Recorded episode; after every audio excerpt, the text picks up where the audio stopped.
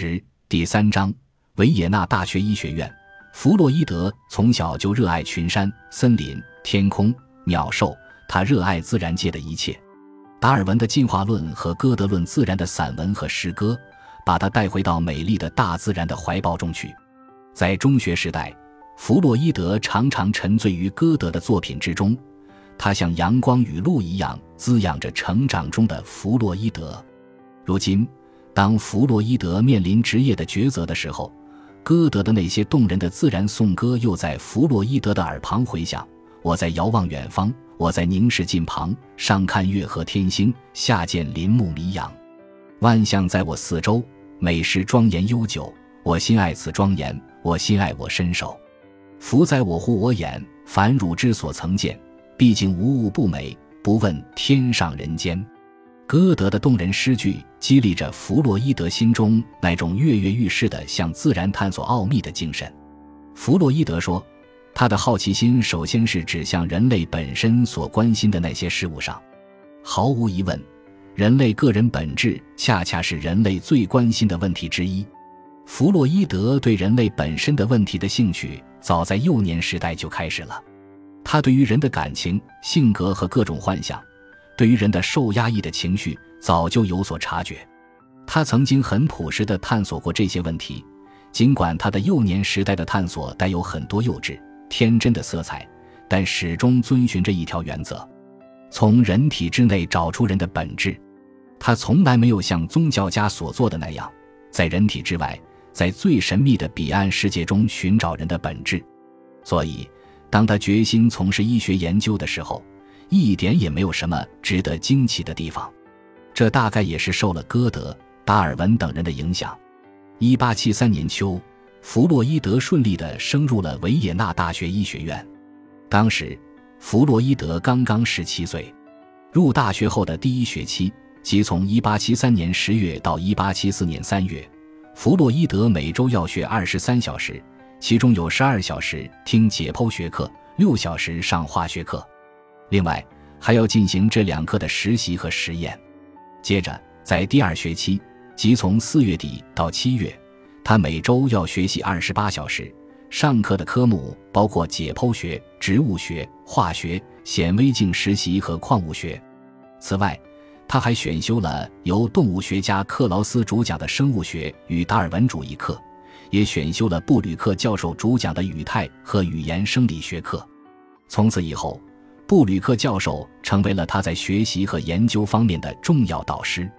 第二学年，弗洛伊德仍然以医学院学生的身份上每周二十八小时的课，其中包括解剖学、物理学、布吕克教授开的生理学和克劳斯教授开的动物学。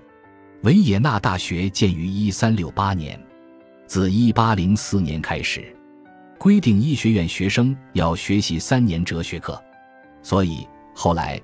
弗洛伊德到哲学系上哲学课，当时布连坦诺教授正在哲学系讲课。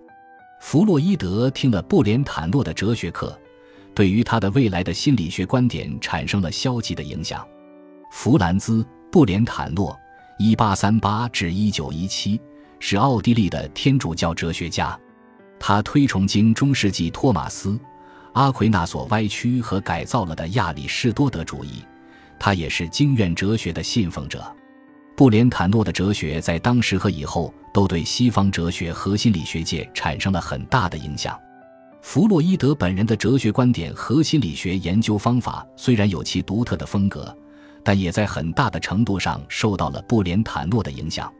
弗洛伊德在连续三年听布连坦诺哲学课的过程中，始终都没有停止过对别的哲学派别的研究。在当时的维也纳大学。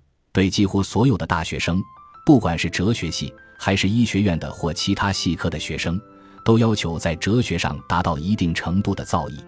在第四学期，弗洛伊德继续听布连坦诺的哲学讲演。这时，布连坦诺已经开始讲授亚里土多德哲学。弗洛伊德早在中学和大学预科时代就精通希腊文、英文和拉丁文，因此。他完全有条件直接的钻研各种文本的亚里士多德著作及其他哲学著作。这也使他有条件尽可能客观地研究亚里士多德哲学原著的本来精神。弗洛伊德在学习中从不盲从，体现了可贵的独创精神。对于著名的学者，包括他的现任老师、著名生理学家布吕克教授、解剖学家克劳斯教授、哲学家布连坦诺等人在内，都始终保持既严肃又谦虚的态度。他首先领会他们的观点，然后深入的和创造性的进行独立思考。当他没有弄懂某一观点以前，他绝不匆忙地做出肯定或否定的结论。为了独立的钻研，他博览群书，如饥似渴地翻阅一切可能找到的参考书。他简直成了书本的永不疲倦的涉猎手。有一次，为了买书，他同爸爸发生了不愉快的矛盾。弗洛伊德有买书的嗜好，但因经济条件的限制，他父亲不得不劝他少买书。1875年。弗洛伊德一家从维也纳的百菲福尔街的较拥挤的房子搬到约瑟夫皇帝街的较宽敞的屋子里，在这里，弗洛伊德一直住到1885年为止。这次搬家对于弗洛伊德的学习是有好处的，因为它提供了更优越的学习环境。